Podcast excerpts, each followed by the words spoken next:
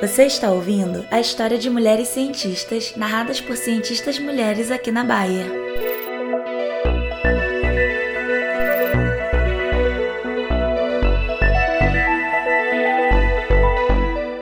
Mulheres Cientistas por Cientistas Mulheres é uma iniciativa do WISE, um grupo multidisciplinar de colaboradores Bayer engajados com o tema de inclusão e diversidade, com foco especial em mulheres na ciência.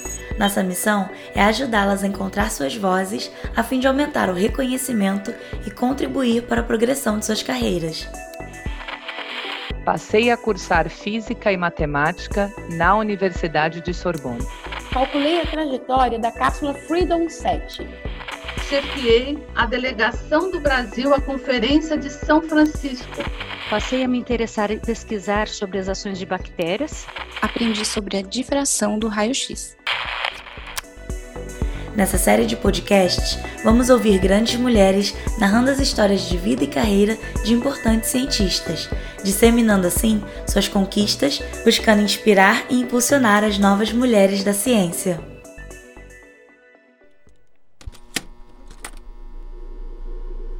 Eu sou Marie Curie.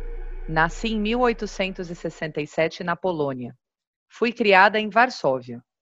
Por conta de uma tuberculose, Perdi minha mãe aos 11 anos, o que me obrigou a, junto com meu pai e quatro irmãos, enfrentar várias dificuldades.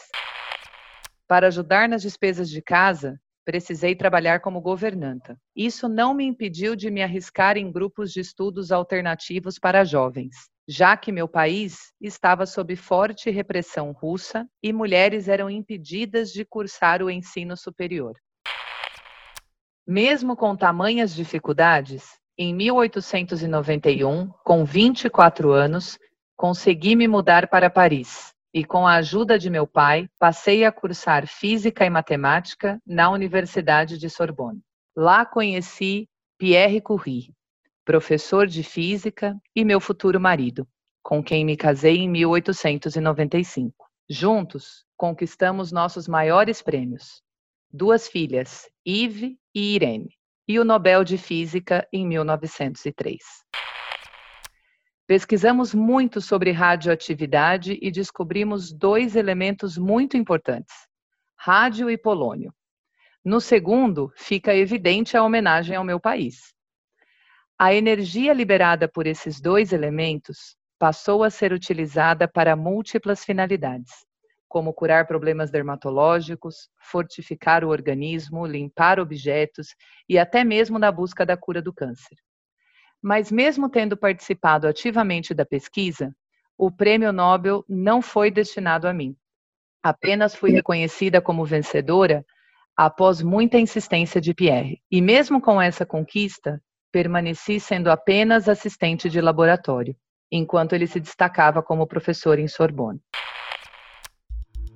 Infelizmente, apenas três anos após ganharmos o prêmio Nobel, Pierre faleceu, atropelado por uma carruagem. Nesse momento, precisei transformar toda a minha dor em força para continuar nossos estudos e pesquisas. Também assumi sua cadeira na universidade, o que me tornou a primeira mulher a lecionar em Sorbonne.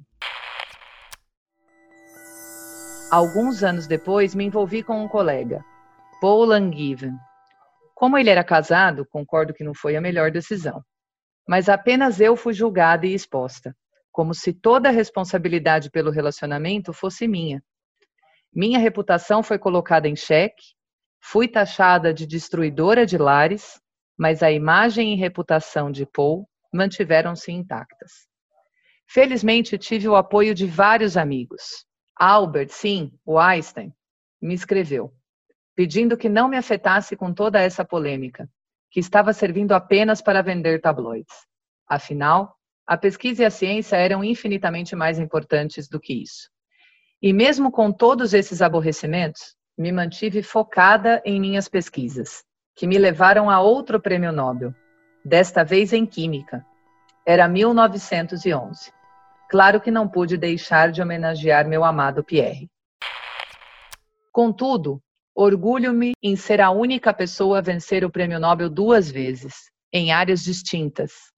Mas muito mais do que isso. Sinto-me honrada em ter contribuído para grandes avanços na ciência, especialmente relacionados a tratamentos médicos e o desenvolvimento de aparelhos de radiografia. Tanto é que, mesmo durante a Primeira Grande Guerra, não pude deixar de ajudar o fronte. Com tantos soldados feridos, ter um mecanismo móvel de radiografia permitiu que muitas cirurgias fossem realizadas com sucesso fora de hospitais. Me conheciam como a criadora do carro radiológico. Um orgulho para mim. Também tive a honra de, em 1926, visitar o Brasil, junto com minha filha Irene. Conheci algumas cidades como São Paulo e Rio de Janeiro, e também o Instituto do Rádium, em Belo Horizonte. Vivenciar meu trabalho auxiliando em pesquisas do câncer é um reconhecimento sem igual. Mas por conta da exposição constante aos elementos radioativos e assim como aconteceu com outras pessoas, tive leucemia. E em 1934, com 66 anos, me juntei ao meu marido Pierre, com a sensação de dever cumprido.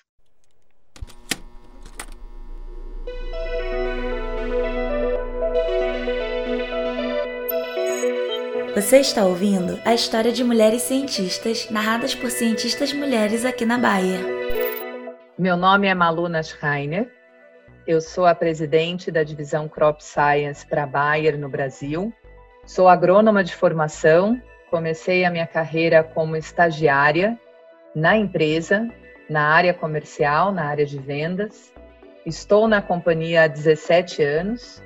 Tenho uma especialização tenho um MBA executivo pela Universidade de Pittsburgh e o que me motiva é fazer a diferença. O que me motiva é saber que o meu trabalho pode impactar a vida não só dos nossos colaboradores, mas das famílias dos nossos colaboradores. É saber que criar um ambiente de trabalho positivo, onde as pessoas podem ser elas mesmas, tem um impacto na sociedade em que nós atuamos. Eu acredito muito que o sonho ele é do tamanho que a gente quiser que ele seja, né? E realmente eu gosto muito de uma frase que fala que se teu sonho não te assusta é porque ele não é grande o suficiente. Então eu gosto muito dessa frase e acho que faz muito sentido para mim.